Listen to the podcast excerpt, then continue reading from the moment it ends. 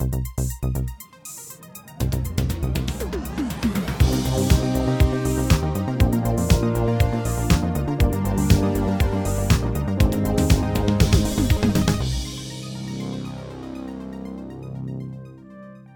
und herzlich willkommen zu der Episode 249 vom Outcast. Hey, wir sind fast bei einem Viertel von 1000.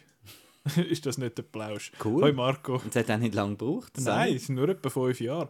Äh, und mal wieder, seit langem wieder dabei, der Simon. Hallo zusammen. Der Simon hat, äh, hat sich mal wieder äh, aus seinem trauten Heim getraut und ist ins Kino und ist wieder da. Loch, wieder mal Ja. aus meinem Loch rausgekommen. so, ja, es gibt ja noch Kinos. ja, und dann kann man Film schauen und ein paar von diesen Sachen haben wir gesehen. Und äh, der Simon und ich haben die Arthouse-Fraktion abdeckt, in dem Sinne, die Arthouse-Sektion mit Unruhe und äh, Bardo. Was ist der ganze Titel von Bardo? Gewesen? Oh, da wünschst du mir jetzt gerade auf dem den Unexpected. Bardo Äh, nein, and nein, the false, äh, Fall- false oh. Retellings of a Couple of Truths oder so irgendetwas. Ja, wenn du noch ein bisschen weiter schwätzt, kann ich mir äh, Kann- kannst du so tun? ganz fest Gedanken machen, vielleicht kommt es mir dann plötzlich in den Sinn. Ah, Ist es am Ende einfach eine Kinowoche-Sendung? Ja, ja, Ah, cool. also los. Oder noch nicht? Ja doch, aber der Anfang tut es immer so abdingseln. Das ist ein bisschen Zeich. Hast du überhaupt noch etwas Was? anderes gesehen? Ich nehme an. Nein. Kinowoche. Ki Kinowoche. Was haben wir denn sonst noch gesehen im Kino? Nicht? Ich habe, noch, ich habe tatsächlich noch etwas gesehen. Yes, I have. Ich auch. Also, wie heißt er? Bardo, The False Chronicles of a Couple of Truths. Er heißt The False Chronicles of a Handful of Truth. Ah, close enough. Truths. Und auf äh, Spanisch? Falsa Crónica de una eh, es- Verità. Ja. Verdad. Ich kann nicht Spanisch, ich probiere es lieber nicht. Schweinerei. Also, ähm, wo fangen wir überhaupt an? Es ist, ja, nicht. es ist ja alles, es ist, ein, Hure, ein Haufen, Solo. Willst du Solo machen? Ja, ich finde es einfach ein bisschen, wieso, also, hm, Wieso? Also, mm, haben, wir haben es nicht, ist noch lustig, wir haben nicht abgesprochen, wir sind einfach ins Kino. ja. Und äh, ich sage nachher, warum ich die anderen zwei nicht, nicht bin schauen. Also, ich kann dir auch sagen, warum dass ich die anderen zwei nicht bin schauen. Ah ja, Ja, ja. okay. Es hat schon, es hat schon Gründe. Ich das, also ich kann es dir auch jetzt sagen, ich habe das angeschaut und das ist grusig, das mache ich nicht. Machen wir Folge, warum Also wir, äh, warum wir die, uns die Filme nicht sind schauen. Ja, komm, wir reden lieber über die Filme, die wir nicht gesehen haben. Was Zauberflöte meinst du jetzt, oder Ja, was? das schaue ich an. Ich finde so den, den Ivan Rion, der dort so ein bisschen... Ja. genau, das, das, Sehr schön. äh, es ist jetzt, ja, ich habe jetzt nicht mehr Lust, um den Film zu schauen, nachdem du das gemacht hast. Nicht? Ähm, The, Magic. Flu The Magic Flute habe ich gesehen. ja, Das magische Flüt auf Deutsch. Ähm, da gehen sie so in eine Bäckerei und dann. Nein. Ähm, was? weißt du, Flüt Baguette. Weißt, muss man dir jetzt noch die Witze erklären? Der Simon nickt und ich, der, ich check's Flüt, nicht. kennst du das nicht? Nein. Das ist etwas zum Essen. Das habe ich noch halb gedacht, dass wenn der Marco Bäckerei sagt, aber ja. Ja, wie wollen wir das erklären? Ist Am besten Baguette. nicht, ist ja gleich. Egal. Also, ähm, ich bin ähm, The Magic Flute schauen. Und das ist äh, wieder, äh, wieder mal Zauberflöte verfilmt. Hat es, glaube ich, schon ein paar gegeben, aber da, keine Ahnung. Das Mal ist der grosse Produzent ähm, Roland Emmerich dahinter. Was? Ähm, und seine Zentropolis-Studie. Und der Grund, wieso ich da bin schauen, tatsächlich, ist, dass ich im Sommer in Deutschland war, in der, also letztes Jahr, in den Bavaria Filmstudios. Und dort haben sie ein Set von der Zauberflöte, gehabt, das man anschauen konnte. Also jetzt für den? Oder Ja, für den. Okay. Und dann haben sie so, haben sie so demonstriert, wie sie jetzt hier Nacht machen und so. Und ich habe noch cool gefunden. Und habe gedacht, wenn ich jetzt schon an dem Set war, dann muss ich jetzt den Film eigentlich, Okay. eigentlich schauen. Oder die Zauberflöte. Und ich habe Zauberflöte auch noch nie gesehen, auch nicht als, ähm, als Opernaufführung und so. Und darum habe ich gedacht, okay. Ähm, ich suche gerade noch ein Quote, darum tue ich, ein Mach du bisschen, nur. tue ich doch ein bisschen dingseln. Aber ähm, wie gesagt, Marco ist lieber auf, äh, auf Social Media. Nein, das ist da einfach in so einem Chat drin, aber ähm, muss schnell schauen, wie ich den finde. Also es geht um... Das Problem an dem Film ist, sie haben wollen, äh, einen Harry Potter machen, das sieht man eigentlich schon am Poster. Ähm, und zwar gibt es einfach so eine, so eine Rahmenhandlung, wo äh, ein junger Gesangsstudent an die Mozart-Akademie irgendwo in Österreich kommt und dort ist dann äh, der, der, der Salieri persönlich, der F. Murray Abraham, ist der, der, der Schulleiter dort.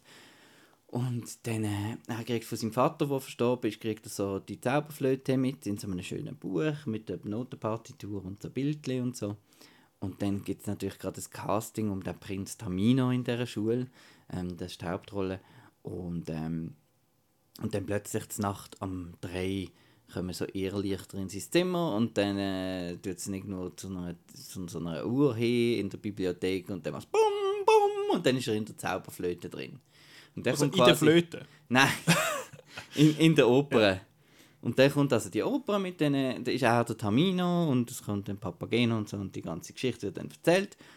Und dann wird es aber wieder unterbrochen, weil es ist wieder Morgen und dann ist er wieder aus dieser Welt und kann erst wieder am nächsten Tag am 3 wieder dort hin. Es gibt dann natürlich so ein bisschen Spannungselement, weil dann muss er die Prinzessin befreien und dann will er eigentlich wieder, dass wieder 3 am Morgen ist, aber muss sich dann mit den Bullies in der Schule rumschlagen und so. Und der ganze Rahmenhandlung ist einfach ein riesen Scheiß gesehen. und ähm, Ups. ja, und ich finde, man hätte einfach können die Zauberflöte umsetzen aber man hätte das irgendwie noch wollen, dass die Jungen anspricht. Da gibt es irgendwie noch eine, eine Liebesgeschichte dort an dem Internat und äh, ja, und so. Aber. Kannst du mal da den Knopf drücken, da ist, der, der ist, es ist Beste? ein ziemlicher Seich. Und das ist ein bisschen schlecht. Hast du das, das wollen sagen? ähm, also das Quote, ähm, das ich hier habe, ähm, jetzt, oh, jetzt kann ich keine Quelle nennen, ich habe nur einen Screenshot.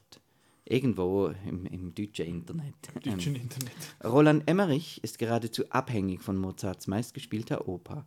Da ließ es sich schwer verhindern, dass er die Zauberflöte ins Kino bringt. The Magic Flute heißt das Ergebnis. Emmerich hat es produziert. Man braucht dafür, wie in jedem Emmerich-Film, Ohrstöpsel und stahlharte Nerven.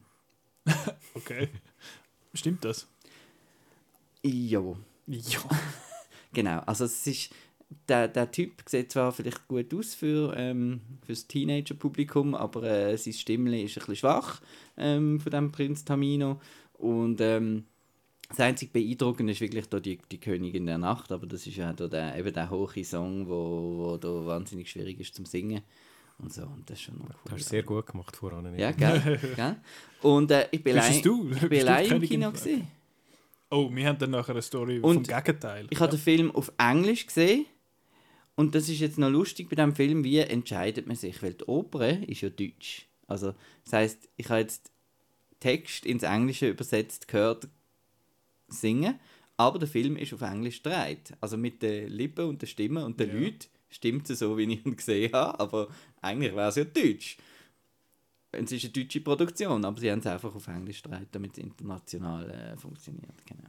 Das habe ich noch speziell gefunden, dass jetzt ich eigentlich wie ähm, eigentlich die Zauberflöte auf Englisch schaue. Aber es ist halt original. ist eher so ein bisschen Zaubertröte. Ja. Nein, ist es eigentlich. Also, nein. Ist wirklich, ähm, ja. Ist nicht so. Also ist er dann, ist er dann auch so ein bisschen vielleicht ein bisschen langweilig oder sind einfach auch die Songs, haben die Songs dann nicht so Also Musik nicht so Songs, gefallen? das ist halt so Musik. ja, Arien. klassisch. Oh, das ist- excusez-moi. Oper.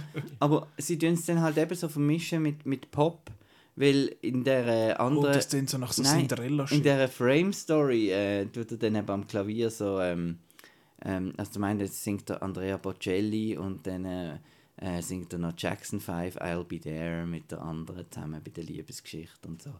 Und nein, mich hat es einfach genervt, dass der Film unnötig äh, so die Struktur hat von ähm, oh nein, jetzt mü- also ich bin eigentlich bei, bei der Zauberflöte-Story habe ich gefunden, ja, jetzt schaut man das, sind noch coole Kostüme und sie singen wieder und so.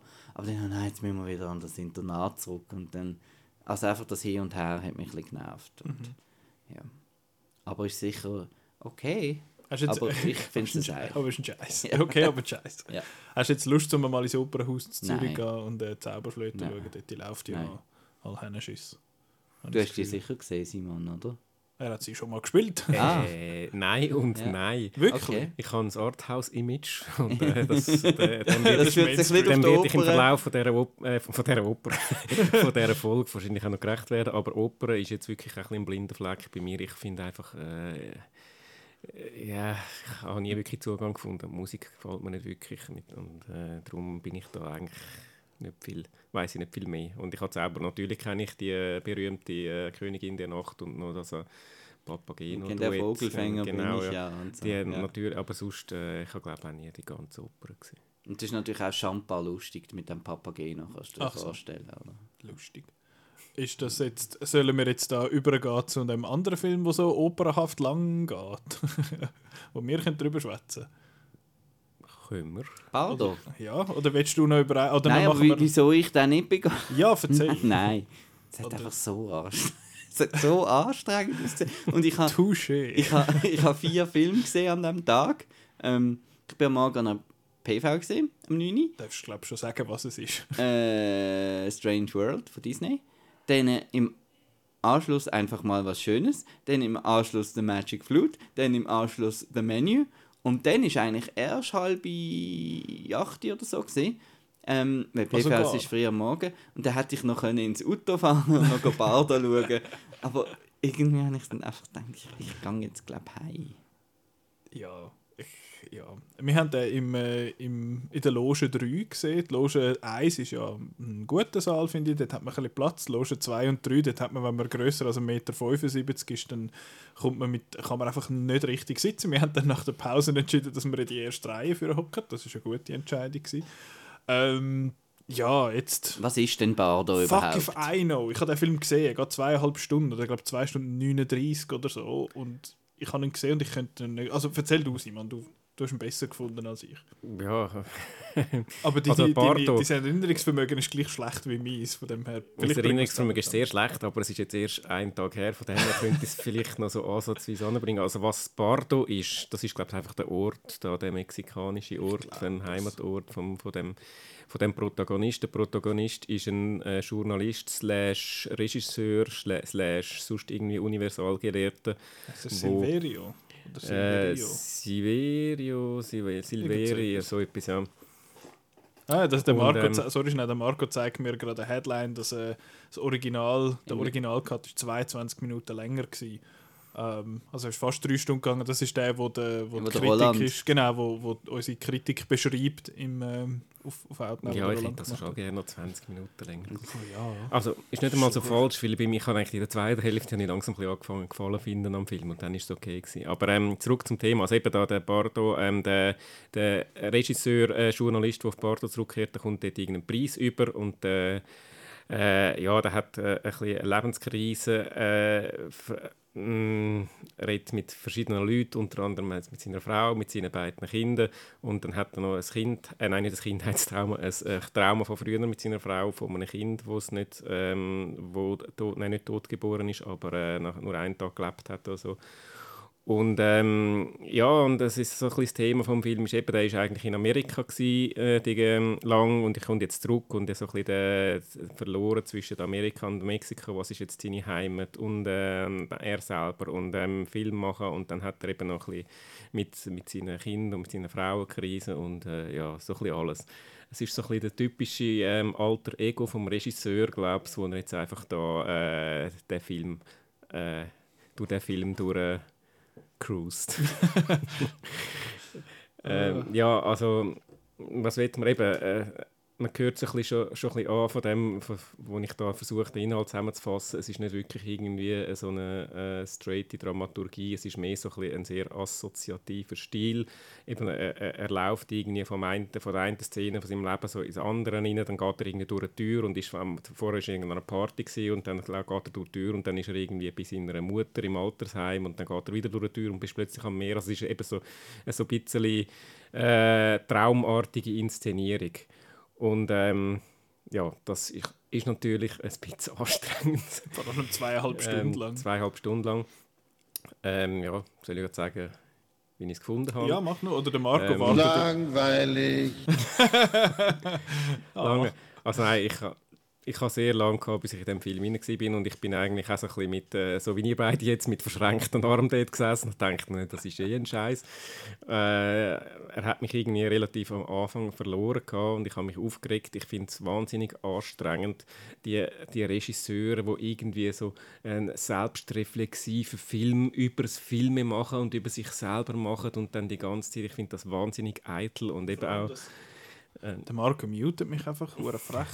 Ähm, ich finde das vor allem dann auch anstrengend, wenn sie so so wichtig tue, ist ein bisschen daherkommt. Das ist es nur schon von der Natur her, dass sie einen Film Genau. machen über das. Es ist wichtig, tourisch und extrem eitel, finde ich. Und das, äh, das stört mich bei fast jedem äh, Film von, von jedem Re vom Regisseur, der so etwas macht, mit einer Ausnahme. Und das ist der Fellini, äh, 8,5 Otto Mezzo. Er ist, ich weiß nicht, ob der erste, aber zumindest einer der ersten war, der das gemacht hat. Und das ist äh, einer von meinen Lieblingsfilmen.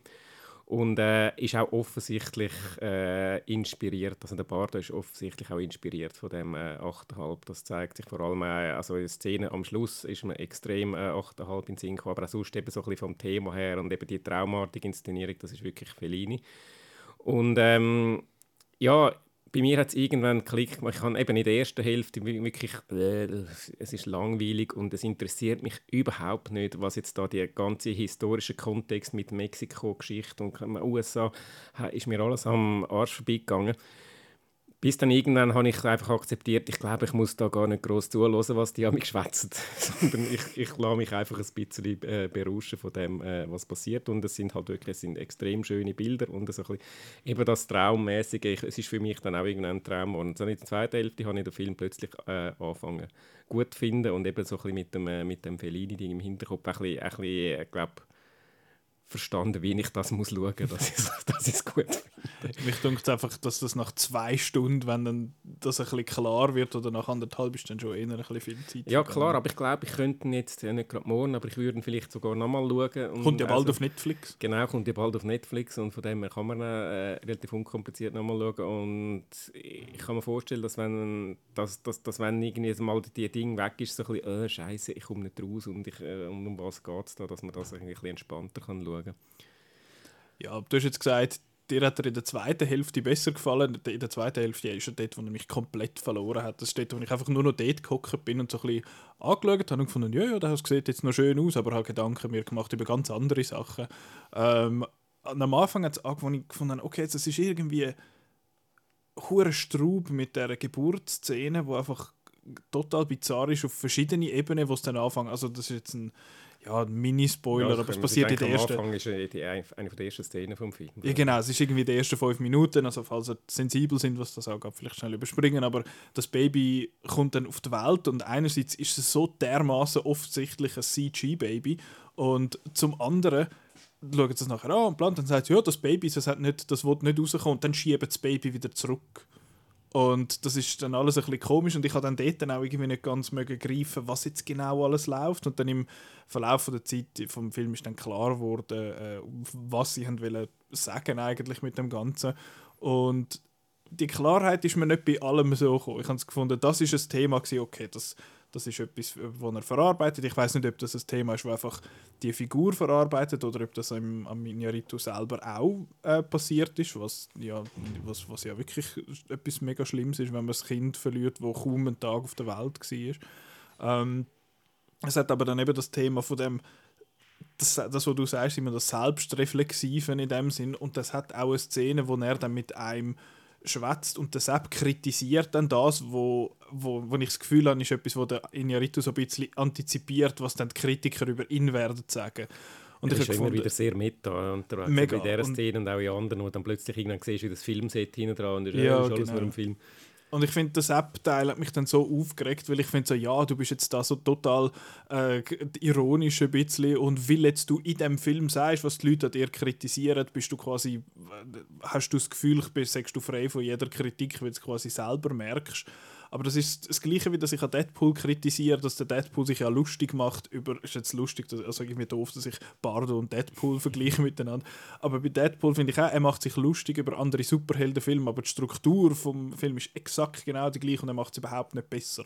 Und das ist irgendwie das, was mich dann da so ein bisschen, ja, das hat mich dann einfach in der zweiten Hälfte, was einfach nur noch zusammenhangsloses Gesäusel ist, hat es mich dann einfach komplett verloren. Du sagst jetzt eben, es ist halt traummäßig und so und ich finde die Übergänge an sich habe ich eigentlich interessant gefunden, aber es hat einfach für mich nicht wirklich genug gehabt, wo ich mich daran können und ich habe das Gefühl, ich brauche das einmal in so einem, in so einem Film und da ist es einfach so ein bisschen Szenen, die ein bisschen aussehen und das ist ein schön und ich meine, dass der Iñárritu handwerklich gute Filme kann machen, das steht ja außer Frage. Ich meine, The Revenant sieht super aus, Birdman sieht super aus, alles sieht ja les aus. Auch Bardo hat, finde ich, unheimlich schöne Einstellungen, äh, hat mega viel so wirklich lange One-Takes, wo, wo sehr schön umgesetzt sind, schafft sehr schön mit dem Licht und allem, aber irgendwie ja, ist es dann, ist mir es dann äh, nach der Pause dann dermaßen egal gewesen, dass ich einfach nur dort geguckt bin und gefunden, ja, da hat jetzt so ein Bild, wo so ein paar, wo es irgendwie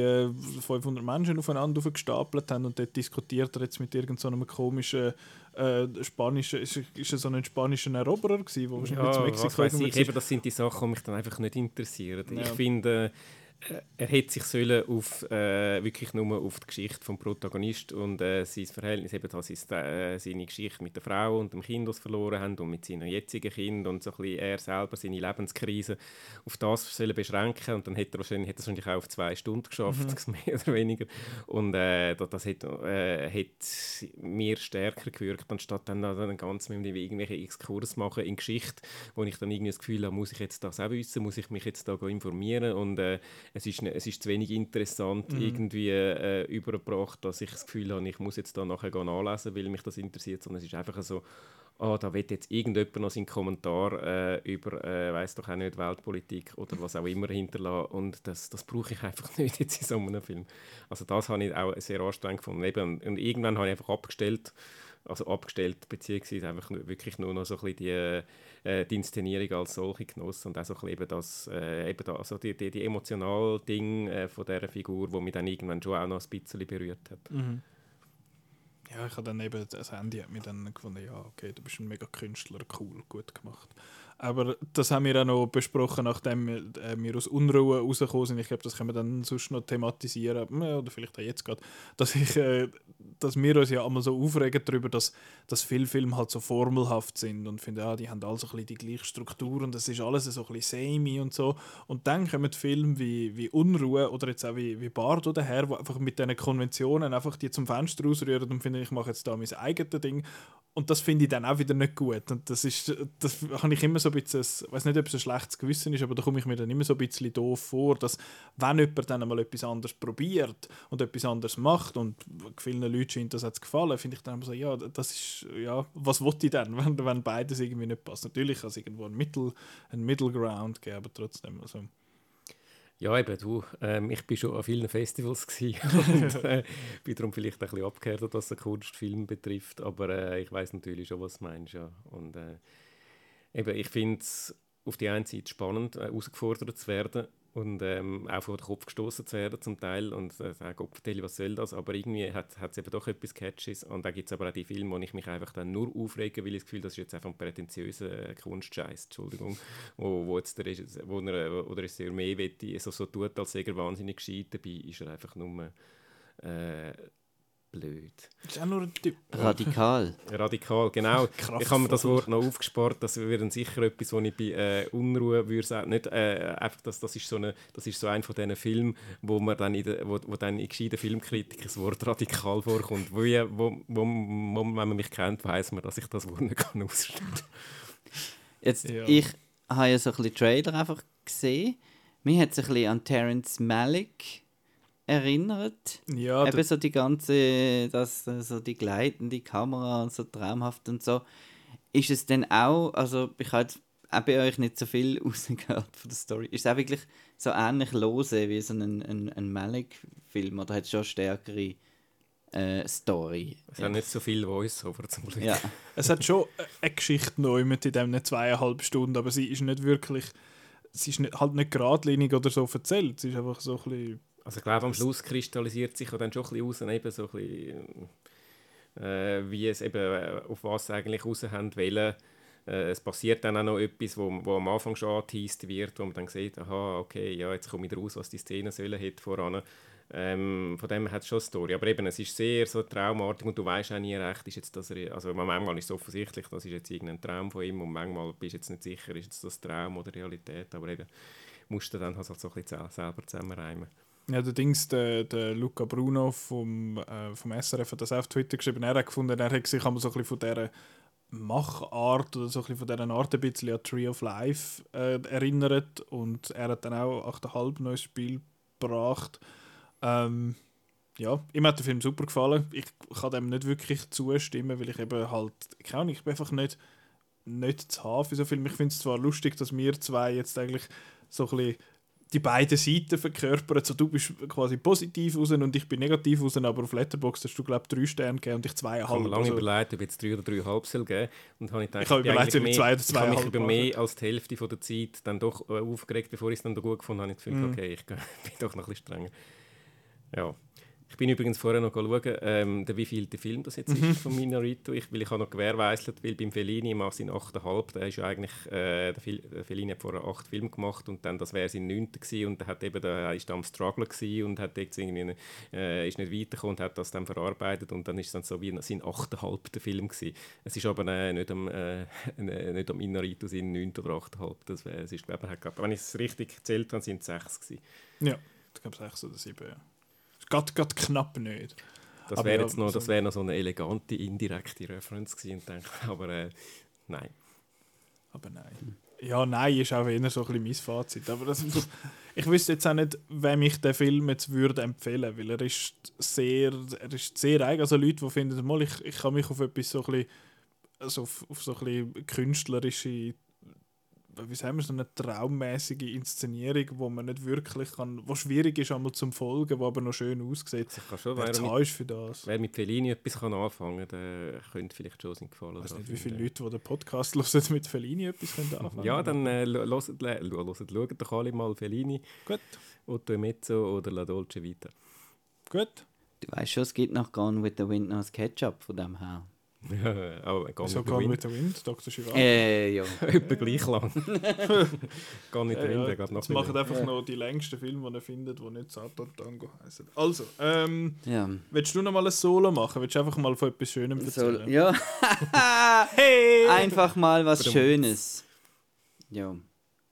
Äh, das ist der neue Film von der Caroline Herford. Von und mit Caroline Herford. Äh, der letzte Film hat wunderschön geheißen. Jetzt haben wir einfach mal was Schönes. Also, Der nächste der heisst dann einfach mal was Wunderschönes. da der Nein, der dritte heißt Schöne Scheiße. Sie bleibt da der schönen Sache treu. Und ähm, es geht um, um sie selber, ihre Figur, wo, wo 40, glaube ich, jetzt dann ist gerade und will eigentlich unbedingt ein Kind haben, aber mit den Männern klappt es halt eben nicht. Also sie findet keinen Mann für, um äh, ein Kind zu haben quasi. Der, der Freund hat Schluss gemacht und dann irgendwie zwei Jahre später, nach, nach vielen ähm, Single-Dates und so weiter, äh, hat sie halt immer noch niemand gefunden, was sie sich das könnte vorstellen ein Kind haben. Und dann äh, beschließt sie, ich mache das jetzt einfach selber und schaue dann mit ihrer besten Freundin so, was da für Optionen gibt und so weiter.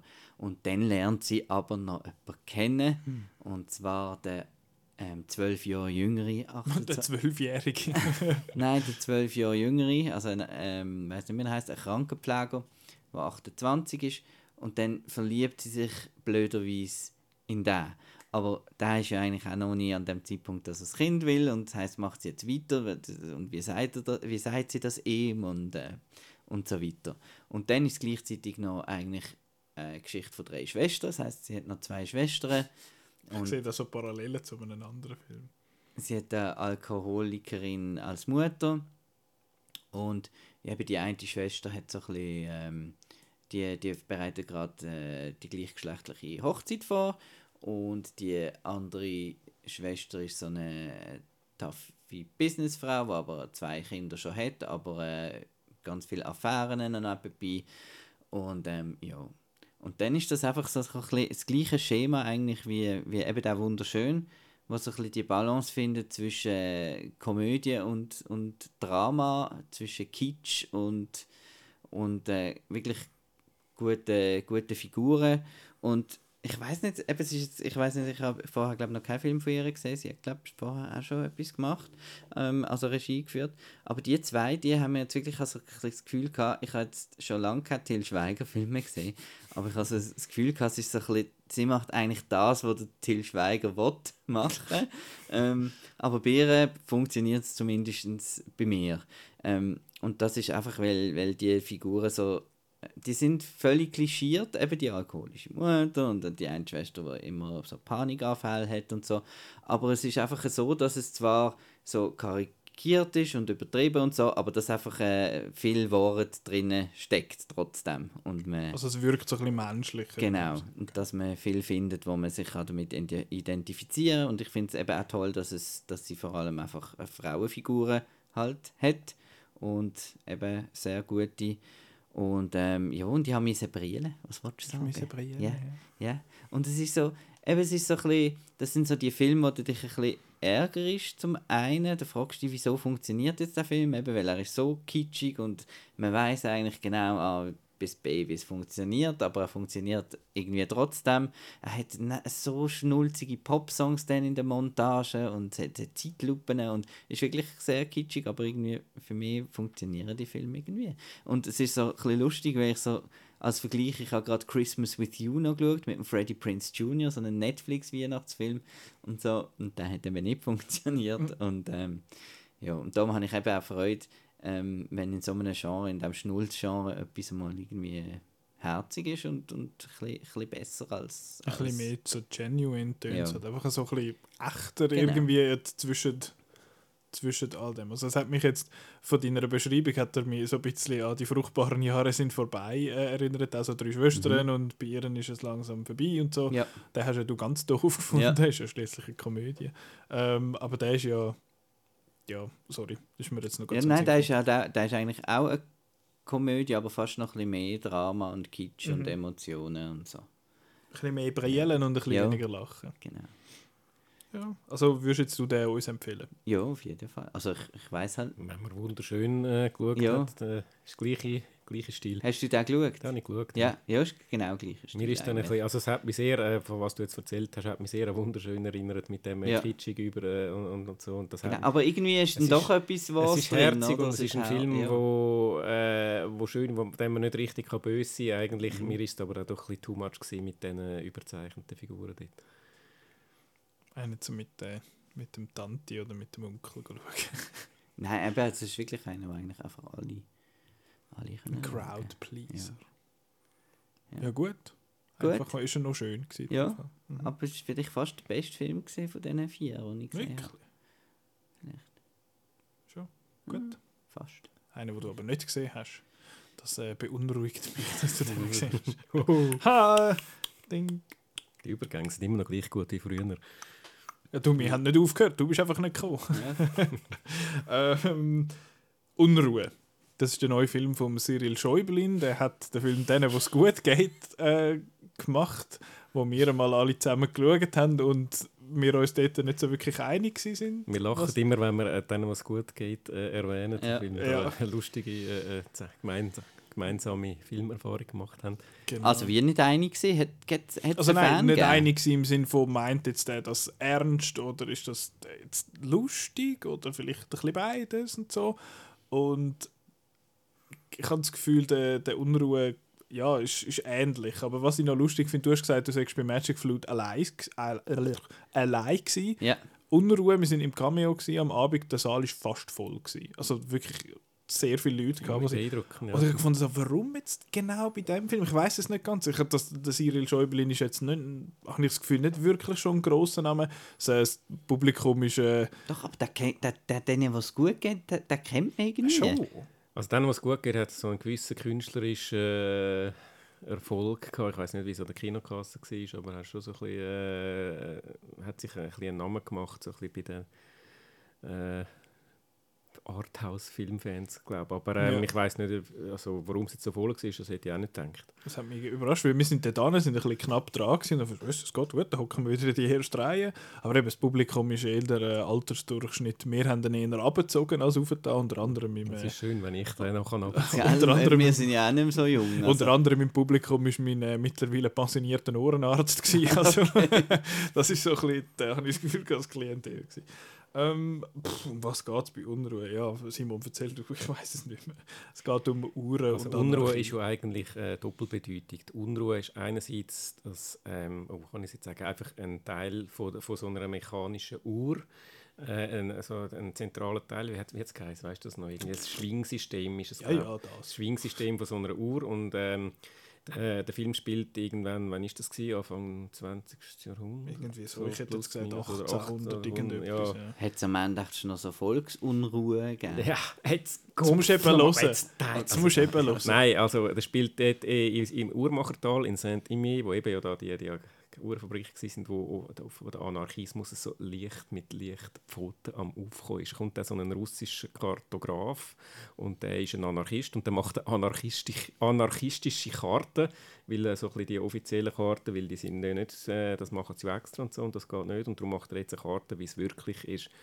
Und äh, bringt er eben dann tatsächlich so ein bisschen Unruhe Haha. in die ganze, in die ganze äh, Ding mit dem, mit dem Uhr, äh, in dieser Uhrfabrik, wo eben alles sehr, sehr nach Plan und zick, zick, zick und alles hochgenau ist und dann, das, das bringt dann alles ein bisschen ja, ins Wanken. Das ist so ein bisschen die Handlungszusammenfassung. Und eben, ähm, du hast das ja vorher schon angetönt, er ist ja äh, stilistisch ähm, speziell.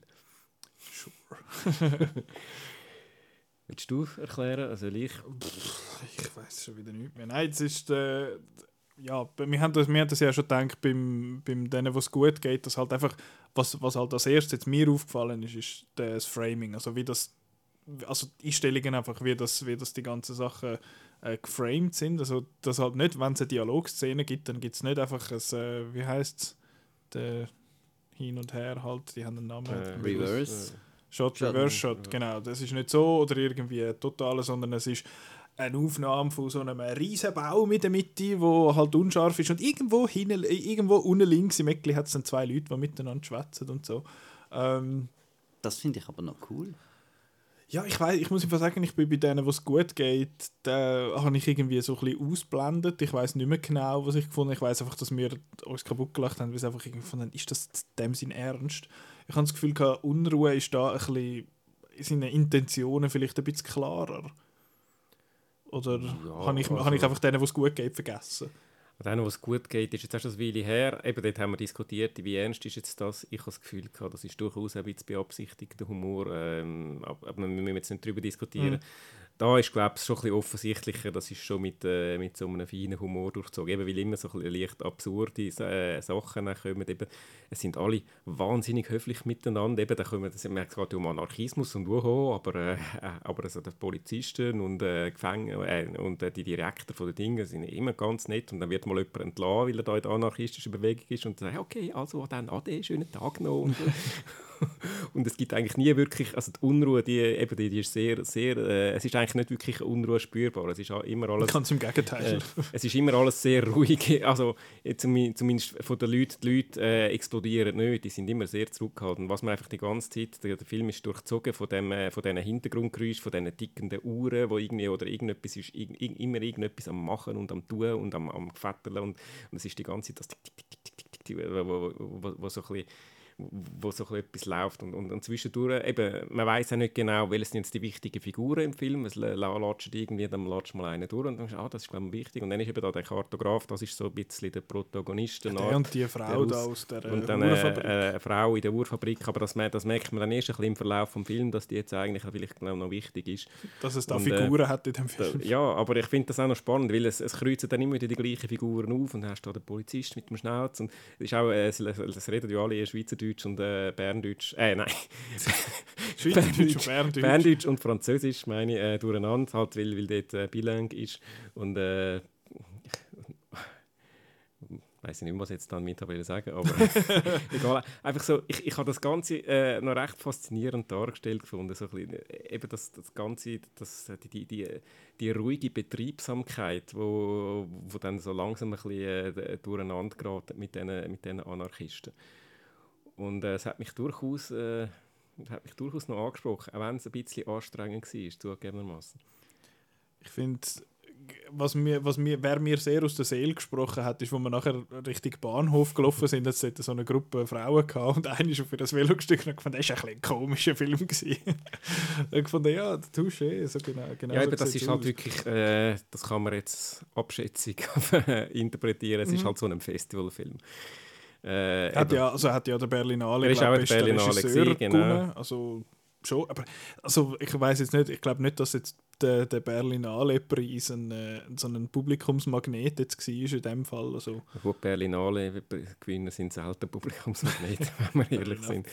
Äh, Das sind dann wirklich dann meistens so ein bisschen Hardcore-Arthouse-Filme.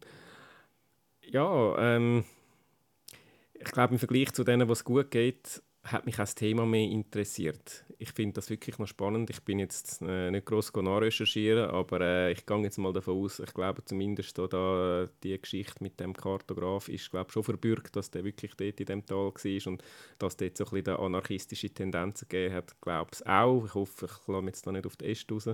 Aber ich finde das wirklich noch, das ist irgendein Setting, das mich interessiert hat. Ich denke, dass das Uhrmacherstädtchen, ich bin auch schon mal dort gewesen und äh, eben, eben so die, die, die, die ganze die, die Unruhe und dass man wo so, ein bisschen, wo so am Brodeln ist, aber doch nicht wirklich vorkommt, das hat mich einfach äh, interessiert. Während bei denen, was gut geht, ist mir einfach so ein bisschen Dramahandlung ist, so ist mir ein bisschen egal gewesen. und da sind eben die, die, die leicht äh, humoristischen Szenen, sie die ganze Zeit irgendwelche Zahlen auf, also irgendwelche Codes von, von Bankomaten so aufgezählt haben. Das ist dann lustig gewesen, aber die Dramahandlung hat mich eigentlich äh, hat mich so ein bisschen kalt gelassen. Und da, da, das hast du ja da auch, du hast ein bisschen weniger äh, offensiv, aber hast auch immer irgendwie, dann die ganze Zeit irgendwelche äh, Zeit am Stoppen, wie lange das haben. Und ja, 23 Sekunden oder irgendwelche Löhne, oder sie sind, sind wahnsinnig viele irgendwelche Zahlen am... das Äh, auch Bürokratie, am Bürokratie und dann auch so mit, mit den, eben die neue Erfindung, die da reinspielt, wie ein Fotograf, was, da, was da fünf Fotos machen für ihren, für ihren neuen Firmenprospekt oder Plakat oder was auch immer. Und, und, und, und ist alles so ein, bisschen, so ein bisschen aufregend und speziell und, äh, und eben auch immer, immer so, so, so leicht äh, feiner Humor, bis es da vier verschiedene Zeiten gibt im Dorf. Die eine ist die Fabrikzeit, das andere ist äh, die Killenzeit und dann wir Gemeindezeit. Gemeindezeit und äh, dann noch irgendwie die Zeit vom Telegraph, glaube so. und, und da ist dann, gibt's irgendwie, kommt einer, der, der eine, ja, sie, sind jetzt, sie haben jetzt eine Pause machen, aber sie sind jetzt am Gemeinzeit, das müssen wir jetzt aufschreiben, sie haben jetzt ja, das geht jetzt nicht, von denen kommen sie weniger Geld über. Und alles so, eben so ein bisschen die, die schweizerische Bürokratie, die dann durchsetzt wird von dem äh, Anarchismus. Ich habe das noch cool gefunden. Ja, es ist, ich glaube, so für eine Art Film wie Unruhe bin ich einfach ein bisschen zu doof. Oder so ein bisschen zu wenig Nein, Kunstaffin. Nein, weil ich jetzt zum Beispiel das mit diesen Unruhe, dass sich gegenüberstellen und so, ich weiß nicht, das habe ich, ist mir einfach irgendwie, ist mir einfach oben durch.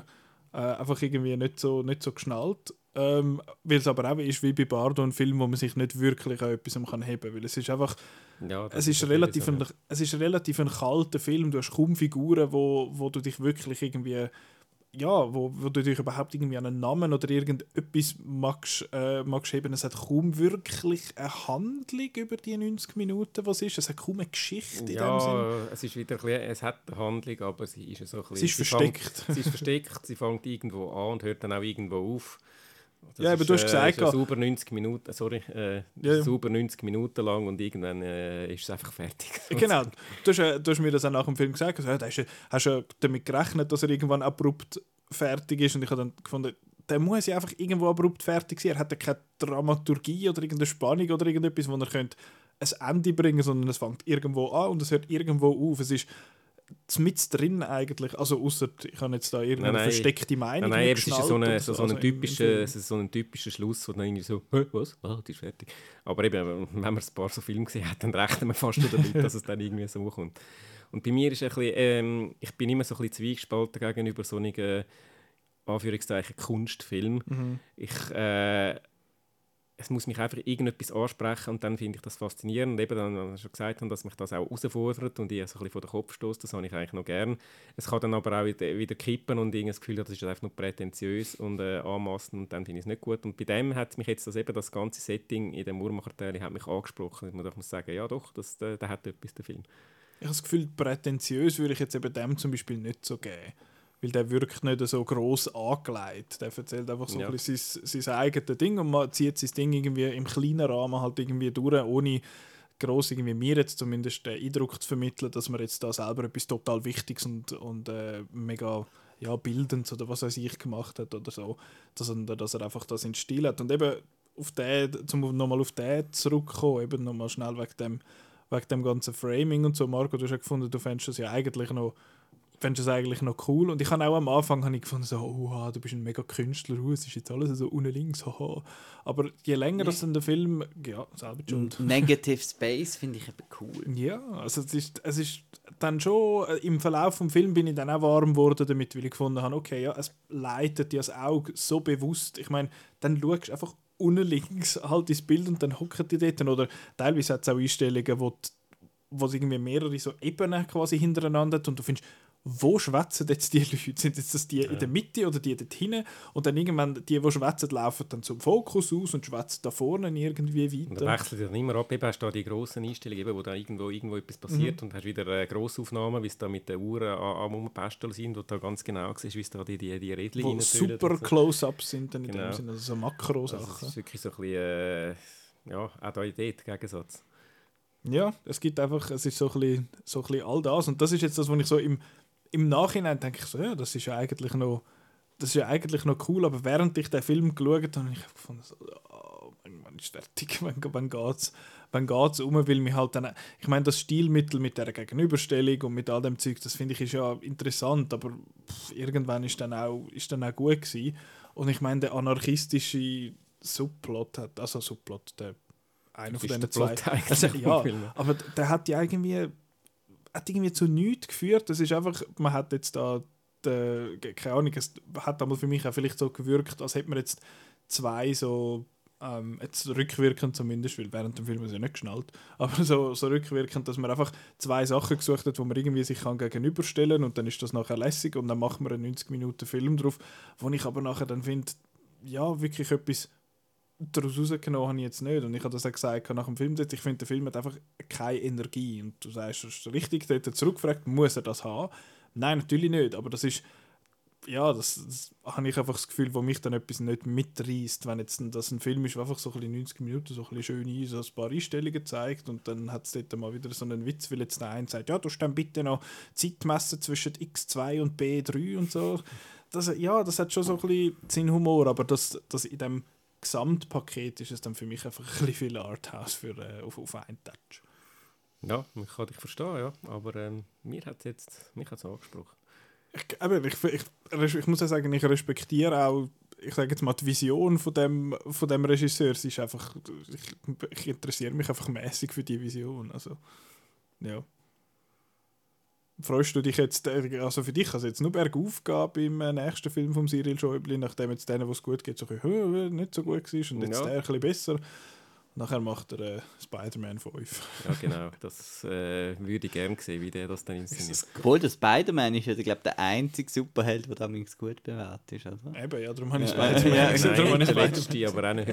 Der letzte Ah, bin ich stimmt, ja sehr kontrovers. gewesen. genau. Müssen wir jetzt nicht aufwärmen. Ja, Cut. Ja. Wir hören zu. Erzähl. Was? Nein, ich habe nur gelatscht Letzte- wegen, ja, ja. wegen dem Menü. Ja, eben darum darfst du erzählen. Ich hätte jetzt dir das Wort gerade wollen übergeben. Ah, sind die fertig, oder? Mit Ja, dem? ja, also ich habe nichts mehr anzufügen. Ja, ist gut. Ich habe jetzt Hunger. Ich, Ah. ich, ich, ich, über, ich, ich empfehle den Leuten wie meinem äh, pensionierten ehemaligen Ohrenarzt. zum Beispiel. Also, den Menü haben wir noch geschaut. ja, Habt ihr den schon am ZFF gesehen? korrekt. Ja. Und darum vielleicht nicht mehr so, oder immer noch? Ja. Ah, Darum musst du jetzt erzählen. so präsent, darum Ja, muss das ich ist einfach sagen, ja- jawohl, stimmt, hast recht. Ja. Du hast dich jetzt sehr gefreut auf den und ich habe ja. ich hab gedacht, so, ah, der könnte bei dir auf beide Seiten kippen. ja, und dann ist er in der Mitte gelandet. Schon. Ähm, und zwar, du und zwar ähm, geht es hier um eine Gruppe von reichen Schnösel, die auf eine Insel eingeladen wird, ähm, wo es ein spezielles Menü von einem Starkoch zu genießen gibt. Das ist eigentlich, äh, wir folgen eigentlich am, wie heißt er da? Der Von Nicholas Mad Max. Holt. am Nicholas Holt und der. Anna Taylor, Taylor Joy. Ähm, sie wirken so ein bisschen als, als er ist so, so ein, so ein Foodie-Fan und so und will das unbedingt ausprobieren. Und sie findet so, ja, pff, okay, ich komme jetzt mal mit, aber äh, findet jetzt ein bisschen übertrieben, was zahlst du? 1850 Dollar für das? Okay, von mir aus komme ich halt mit und so. Und ähm, auch dabei sind noch so eine Gruppe Geschäftsleute, dann äh, ein Filmstar, der nicht mehr so ein grosser Filmstar ist, gespielt von John Leguizamo, der einfach so tut, das hätte er gern so, so essen. Und, ähm, und äh, ein Film, äh, ein Film, äh, aber ja, Gastrokritik. Gastrokritikerin, die genau dort auch noch eingeladen ist mit ihrem Manager oder so. Und ja, dann geht es da auf, auf die Insel und dann gibt es da eben das Menü, gekocht vom Ray Fiennes, ja, und ich finde es schade, habe ich einen Trailer gesehen. Okay. Ja. Gut, okay. Habe ich jetzt einfach mal sagen, weil äh, das hat mir eigentlich Das schon sage ich zu gelangt. 90% von der Filme. Ja, aber ich, ich bin sonst, ja, äh, sonst mache ich schon so Augen zu und Ohren zu. Aber da habe ich einfach gefunden, der, der kommt jetzt so, der Trailer, und habe nicht so gewusst und dann habe ich ihn halt gesehen. Und ich finde jetzt schon, nur, dass man halt weiß, dass dort dann etwas schief geht und dass es äh, in die Horror-Richtung so, ja, große, große Anführungs- und Schlusszeichen. Aber sie rennt dann halt so durch den Wald und, ah, und so und es passiert so ein bisschen etwas und so. Und das habe ich ein bisschen gefunden, dass ich eigentlich schon wie gewusst habe, auf was es rausläuft. Und der Film selber, finde ich, hat eigentlich nicht mehr viel zusätzliche Überraschungen dann, dann gebracht. Also ich habe den Film super gefunden, wir kommen dann noch dazu, wieso und so. Aber ich habe einfach gefunden, so ein bisschen der, der Überraschungseffekt ist schon recht äh, nicht vorhanden gewesen, wegen dem Trailer. Ja, das ist aber vielleicht eben, das, ist- das, ist das, das ist das Ding mit diesen Trailer, dass es Leute gibt wie mir, die finden, ich will am liebsten nichts wissen und es gibt Leute, die am liebsten schon das Ende wissen, bevor sie in den Film gehen, damit sie auch wissen, dass der Film so Um ausgeht, ja. damit sie es gerne haben, oder? Ähm, ja, der Film ist von Mark Mylod oder Milot, keine Ahnung, ich weiß nicht, wie man den Namen sagt, wo ja primär so ein bisschen aus dem TV-Ecke kommt, also er hat Regie geführt bei ein paar Folgen von Game of Thrones, bei Succession und so, äh, Ali Shameless. G in the house.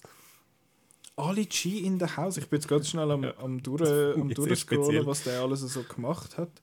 Und der hat da, ja, Ali G in the House ist, dem Fall, ist das sein letzter Film gewesen? Also sein letzter, nein, der Big Nein, nein, Night ist noch etwas gewesen. Ja, egal. Aber äh, ja, nicht ein Film, wo man von so jemandem irgendwie äh, erwartet.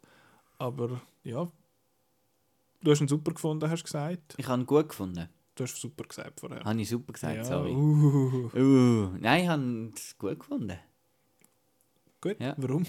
Warum? Ähm, weil er halt, also ich habe vor allem, es ist ja eigentlich auch eine Satire und er hat auch so ein bisschen eine Tendenz und Gefahr, dass er ein bisschen zu meta, also ich habe dann oft auch gedacht, eben die, die, die Food-Kritikerin könnte eben auch eine Filmkritikerin sein, darum habe ich mich auch verschwätzt, weil, weil wir finden ja da auch so, ja, wir wissen da, wie es geht und äh, wir wissen, ja, wir haben da und fühlen uns so wichtig und genauso mit den, mit den Food-Leuten und so, da, oh, das ist jetzt wirklich das und so. Und ich habe den Film einfach recht lustig gefunden, obwohl er dann immer wieder halt äh, ein bisschen spannend auch noch wird. Aber ich habe die Mischung irgendwie jetzt da ausnahmsweise habe ich die recht cool gefunden. Ich habe den John Leguizamo und seine ganze Calling Dr. Sunshine oder was, habe ich sehr witzig gefunden. Und, ähm, und vor allem der, der Nicholas Holt ist einfach so ein Arschloch in diesem Film. Völlig tone deaf. genau.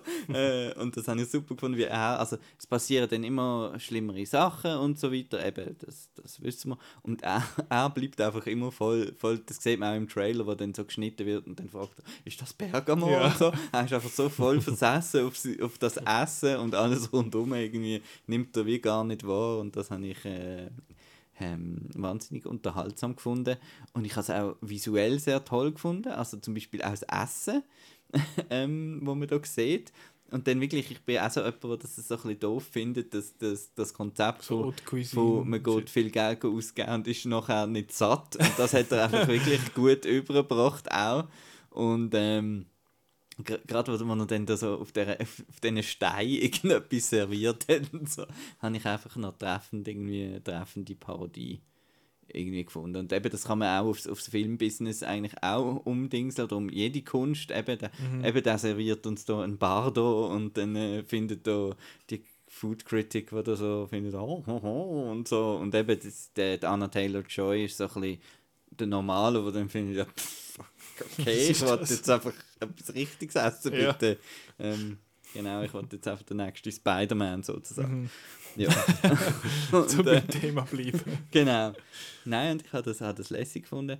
Und ähm, Spoiler, ich habe nachher Lust auf einen Cheeseburger gehabt. So, so. Trotzdem, dass du jetzt äh, dich seit einem Weile jetzt vegetarisch Ja. ernährst. Gut, das gibt ja auch. Es gibt auch an. Ja, Ja, Veggie ja, Veggie-Cheeseburger kann man machen, vegane Cheeseburger. Ja, nein, das das ist schon schwierig. Da haben wir auf dem Weg, haben wir auf dem Weg da gerade davon gehabt, dass er so veganer Käse so ein bisschen, äh, ist. Ähm, Ja, mit genug Zwiebeln, alles über, übertönen, dann ist das... Buh. Nicht ganz Zwiebeln. Nein, Fucking hell. Gut, ähm, Simon, wie hast du denn du gefunden? besser als Zwiebeln. Nein, ich habe ihn auch gut gefunden. Also Marc hat fast schon alles Wichtige vorweggenommen.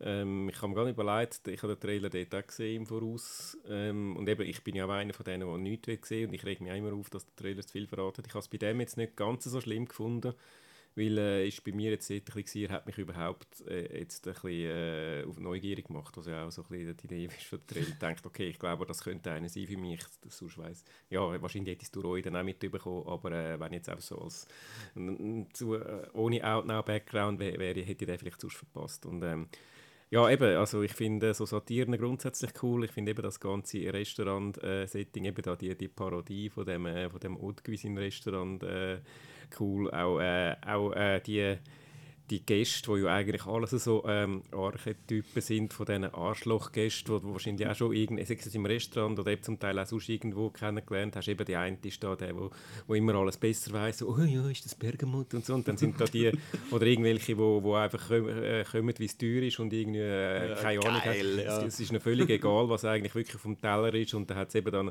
es sind wirklich einfach so alles so Klischee. Das sind die, wo, das sind die, die die- Selfies machen mit berühmten Leuten, aber sie wissen nicht, wer es ist, aber sie wissen, dass sie berühmt sind. Genau. es ist so ein bisschen, äh, eben so Leute, wo du wo die gerne darüber aufregst und äh, wo dann darum auch so ein bisschen schadenfreudig bist, wenn es dann, jetzt nicht zu viel Spoiler, aber wenn dann halt gewisse Sachen dann, äh, passieren, die denen äh, nicht so gut tun. Und äh, ja, ich habe ihn super äh, inszeniert, super gespielt gefunden und ähm, äh, ja, sehr unterhaltsam, also wirklich cool. Ray Fiennes, großartig. Er ist einfach, er ist einfach so gut. Ich habe ja eben, ich habe ja meine Meinung eigentlich im, äh, im ZFF Podcast schon kundtun, wo wir mit äh, Maximum Cinema Leute geschwätzt haben. Und eben, ich kann, der Ray Fiennes ist einfach so, so gut. Ich habe das auch gedacht, schon bei, eben, als ich als Vorbereitung, sage jetzt mal, für Banshees of Inisherin in, der- in Bruges nochmal geschaut habe. Er ist einfach auch so toll dort.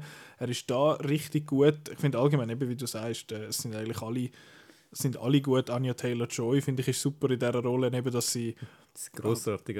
dass ich halt finde, was, was ist das? Was läuft mit euch? Und dann eben hast du so Leute, dann essen sie da den Scheiß und wieder, oh, we're eating the ocean und so, und so Zeug. Und ich finde ich find das eben noch cool von dem Ganzen. Ich meine, ich unterstütze ja das sehr, eben, dass sie, dass sie sind ja eigentlich, also die, die das, ähm, das Restaurant betreiben, äh, was auch immer wahr ist und was nicht, es ist ja vieles so ein bisschen Fassaden und so, aber dass sie da so am Anfang dort kommen, ja, wir sind Selbstversorger und es ist alles von da und eben so Nose to Tail und so, das finde ich alles, ist alles ähm, unterstützenswert in dem Sinn, aber ich finde es recht cool, wie das, das Haute Cuisine-Zeug halt wirklich so auf die Spitze getrieben wird, dass es nicht einfach ein Restaurant ist, sondern dass es ein Restaurant auf einer Insel ist und es ist alles selber gemacht und es, es ist ähm, Es ist Ja. ja. dann so eine quasi religiöse Erfahrung, Ja, das voll. Essen zu essen. Nicht nur einfach, ich esse etwas Feines, sondern ich, Ich habe ich lebe es. immer so, so, so toll gefunden, wo, wo er immer, wenn er den Wein vorgestellt hat, ist auch immer großartig gesehen, was jetzt das irgendwie so eine einzige Flasche aus weiss nicht was. Und ähm, ich habe noch wollen, ähm, eben, wir haben jetzt alle so die Hauptdarsteller, ich habe noch die Hong Chao wollen erwähnen. Ich habe sie extrem cool gefunden Ja, in dem ja, Film. ja, cool gefunden. ähm, als ähm, No Bullshit Waitress. genau als Be Bedienung, wo ja nein, die ist eigentlich super gesehen. Das ist lässig. Ja, es ist, ähm, ich, ich glaube, ich habe ein, neue, ein, so ein neues Genre für mich entdeckt, das mir gut gefällt. Es sind Gastro-Thriller, wie eben zum Beispiel Boiling Point oder auch jetzt äh, The Menu. Also es sind sehr andere Arten von Mhm. Film, ähm, aber spielt in der Gastro in dem Sinne. Ich meine, ich, ähm, ich interessiere mich auch fürs, fürs Kochen und so, aber mit dieser Haute Cuisine kann ich einfach hart nichts anfangen. Wir finden, ja, ich zahle jetzt da auch nur schon irgendwie oh, 200 Stutz für irgendwie so eine Nacht. Ich so, ja, okay. Ich meine, hat, hat, seinen, hat seinen Platz. Und eben, wenn man dann anfängt zu schwätzen von so Molekularküche und so Zeug, ist ja schon interessant, aber ich finde dann so, ja, ich hätte jetzt auch vielleicht lieber etwas anderes äh, an dieser Stelle. Das etwas anderes, vielleicht hat es so eine kleine so Storyline quasi im Menü, wo für mich dann irgendwie so halb funktioniert hat, weil es ist wie so, es hat plötzlich der ganze der ganze Plot, so ein bisschen die ganze, äh, das Pacing bis dahin wie so ein bisschen ausbremst, habe ich gefunden. Ähm, aber schlussendlich, ja. Ich weiß nicht, wenn wir noch Spoiler-Diskussion machen zu dem Menü oder nicht unbedingt. wir, also, wie sagst du etwas Spezifisches, was du noch willst, noch willst Nein, ich habe jetzt gedacht, du bist da gerade beim. Also es ist so ein bisschen. Ähm, ja. Hat mich ein bisschen an Ratatouille. Ja, mich auch, auch, auch wegen dem ganzen Kritiker-Ding, halt eben ein Gastrokritiker Ja. und ähm, eben das, das ist ein bisschen das, was du gesagt hast vorhin, eben, du kannst ja dann schon so ein bisschen auf das Filmding beziehen. Und, eben so ein bisschen das, das Dünkelhafte, das, oh, wir hassen jetzt da, das, das- das ist nicht einfach nur irgendwie ein, so ein profaner Fi- Film, sondern das ist, ein, Film. das ist. Erfahrung. It's not a movie, it's a film. Das sind dann die, die so in ihrem, in ihrem schönen Lounge-Chair sich so, so zurücklehnen und dann so das Glas Wein so drehen und finden, ja, also so ist das alles. Und dann finde ich so, Ich finde ja sowieso Wein generell also etwas gnadenlos, eben das, das ganze Etepetete, das über Wein gemacht wird. das ist äh, etwas vom Das ist Lustigsten. Etwas, was ich mir auch immer wieder an den Kopf lange und das wird ja da indirekt auch ein bisschen parodiert. Also direkt, nein, nicht Direkt. direkt. direkt, Sehr direkt. direkt. Aber ich meine jetzt einfach das ganze Getue rundum äh, mit dem Essen, so, das wird ja eigentlich auch sehr äh, parodiert. Eben oh, Ja, es ist so ein bisschen fruchtig, nussig und hat so einen leicht erdigen Geschmack. Ich finde so, fuck. Weg. Aber ich finde, äh, ja, eben, mich ersta also erstaunt in dem Sinne, ich finde es cool, dass dir jetzt das so zugesagt hat, weil eben so Parodie und so ist ja vielleicht nicht immer so ein bisschen... Aber er ist jetzt, er ist jetzt wirklich ein bisschen fein. Also, Ja, das also stimmt, nein, er ist er nicht mega grob in dem Sinne. Also er ist schon sehr offensichtlich und platt und so, aber irgendwie ist er doch fein, finde ich. Also er ist nicht so, doof. sind, wir jetzt schon im, sind wir jetzt schon im Spoiler-Territorium? Sure. Also, falls ihr den Menü noch nicht gesehen habt, Ja. wir spoilern jetzt Weil es-. Es ist ja schon so, dass er am Schluss ja eigentlich, also es ist nicht einfach irgendein Psychokoch, der die Leute auf seine Insel äh, lockt und die dann dort umbringt, also doch macht er, aber nicht weil er Psycho ist, sondern weil er halt wirklich irgendwie so frustrierende Erfahrungen von 20, 30 Jahren äh, Berufsding gemacht hat und sich jetzt eigentlich will rächen. Also von dem her ist eben doch noch so ein bisschen etwas dahinter und nicht einfach nur äh, eben Psycho. Das habe ich eigentlich noch cool gefunden. Ja, das ist eben das, äh, was soll ich jetzt sagen, also er macht das ja, er macht das jetzt einmal, aber das Restaurant hat es ja schon gegeben, es hat ja Leute gegeben, die gesagt haben, sie seien jetzt schon x-mal da gewesen und das ist auch einer von den Kritikpunkten und dann finden sie, ja, du bist schon x-mal da gewesen, weißt gar nicht mehr, was ich gemacht habe und du kommst einfach nur, weil es teuer ist. Und äh, ich habe eben diese Szene eh cool gefunden, was ist es, Brot gsi oder was, wo es da die Fotos drauf gehabt hat empfunden oder irgendein Ah, ja, Omelette genau. oder Der- irgendetwas. ja, genau, Fajitas oder Oder da, ja, genau, ähm, genau. Ja. So die Dinge. Und das habe ich, das habe ich auch lustig gefunden, eben, dass es dann beim Niklas halt quasi das Jetzt ist. Du bist einfach ein pretentious Aff. und ähm, ich finde das eigentlich noch, noch cool, dass es dann eben dort angeht, dass das so ein bisschen, wie so ein bisschen Kalkül eigentlich ist, dass man eben kann sagen, er hat die, die Person ist da, die Person ist da, die Person ist da und all die eben die Stereotypen, die sich auch der Koch in dem Sinn darüber aufregt, ähm, dass er die gerade in einem Mhm. Schnurz quasi machen ablassen. Und dann den Twist habe ich halt auch cool gefunden mit der Anja Taylor-Joy, weil ich habe am Anfang echt gedacht, das sei jetzt irgendwie die Freundin oder so. Und äh, das, habe ich dann, das hat dann der Niklas Holz seine Figur gerade nochmal ein Stück äh, dümmer gemacht, auch wie er dann mit ihr dort umgeht und so. Und wie sie dann halt, durch dass sie das Cheeseburger-Föteli dort sieht, wie sie das dann gegen ihn so verwendet und so. Und dann rauskommt, das habe ich alles sehr clever, clever gefunden. Und ich, habe- ich habe es auch so richtig schön gefunden, wie er dann so mit viel äh, Sorgfalt den Huren Cheeseburger gebraten hat und so, und der beste Cheeseburger der Welt, so, jetzt da. Und dann, Und dort, äh, Zum ich kann- Einpacken. dort bin ich so ein bisschen, so ein bisschen hin und her. Mit dem Einpacken komme ich immer die blöde Ikea-Werbung in den Sinn, die ich jetzt immer sehe.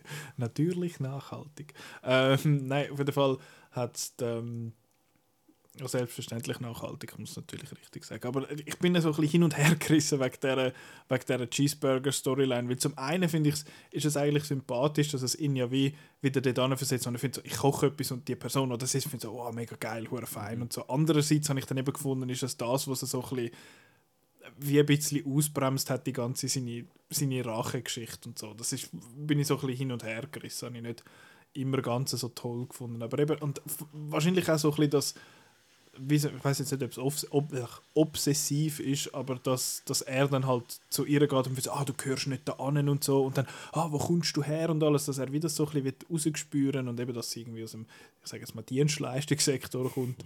Ähm, ja, und irgendwie hat das alles für mich nicht, nicht so ineinander gegriffen, wie ich mir das gewünscht hätte. Ich weiß, was er wollte sagen damit und ich finde das eigentlich cool, aber wie es nachher umgesetzt worden ist, ja, ich weiß ja nicht, wie ich es besser gemacht hätte, natürlich, aber Am Schluss macht er einfach Marshmallows aus den Leuten. Das ist super. S'mores. Und vor allem, weil das, ich finde es auch schön, wie dann das so schrittweise so ein bisschen rauskommt, was er wirklich Mhm. denkt. Zu dem am Anfang denkst du, okay, der wird jetzt auch wirklich denen etwas auftischen. Und am Schluss ich so, S'mores sind scheiße, fickt euch, ihr werdet jetzt zu S'mores. das, hat schon, Ja. das ist ein schöner Und Stil. eben, ich finde auch, dass ähm, es ist auch ein Film, wo, wo man eben auch, finde ich, fast vielen Leuten eigentlich kann empfehlen weil er eben Ja. nicht so ähm, schlimm in die brutale äh, Ecke dann geht. Oder? Es hat dann schon so ein bisschen Messerstecherei und so, aber ist jetzt nicht irgendwie so, dass er vielleicht abturnt. Äh, Nein, er hat ja nicht irgendwie Gore oder irgendetwas. Genau. Es hat ja jemand, der sich verschießt. Also, wir sind eben im Spoiler-Territorium. Ja. Aber ich finde, er ist Das trotzdem. Ist also so ein bisschen, oh, oh, scheiße. Ja, das ist ein bisschen Schock-Value vielleicht ein bisschen, aber Mhm. das finde ich ist jetzt okay in so einem Film. Und ich finde, er ist immer noch genug lustig, so ein bisschen in dem, eben, ich meine, dort, sie das machen, dass jetzt alle müssen davon säckeln und nachher, ah, der Letzte, es gefunden hat, der kommst du so ein Geschenk über. das ist schon Ja. lustig. Und äh, ja, von dem her, ich finde, ich habe den Menü richtig cool gefunden, ist, ähm, ja, ist ein, ist ein toller Film, wo man eben so ein bisschen vielen kann empfehlen Ich werde den wahrscheinlich nochmal mit, dem, äh, mit, dem, mit jemandem schauen, der in der Gastro arbeitet. Mhm. Und das ist der, der so, ein bisschen- wo, wo so richtig in, äh, wie sagt man, in Kinosessel reingegriffen hat, bei Point, Boiling ja. Point so halbe PTSD gehabt hat. Und vielleicht ist jetzt das so ein bisschen ein, äh, ein Rachefilm im positiven Sinn. Aber ja, der Menü ist richtig cool. Ähm, ich kann mir jetzt auch nicht vorstellen, dass ich jetzt da. Also Leute, die sehr zimperlich sind mit Blut und so, das hat ein, zwei Szenen, aber es ist jetzt nicht mega schlimm, habe ich gefunden. Wir sind aber auch schon einfach abgestumpft. Völlig stumpf. Wir finden, oh ja, da hat es da einen halbiert und da der Arm abgeflogen. Ja, das ist nicht so schlimm. Ja, Menü lässig. Mhm. Gut.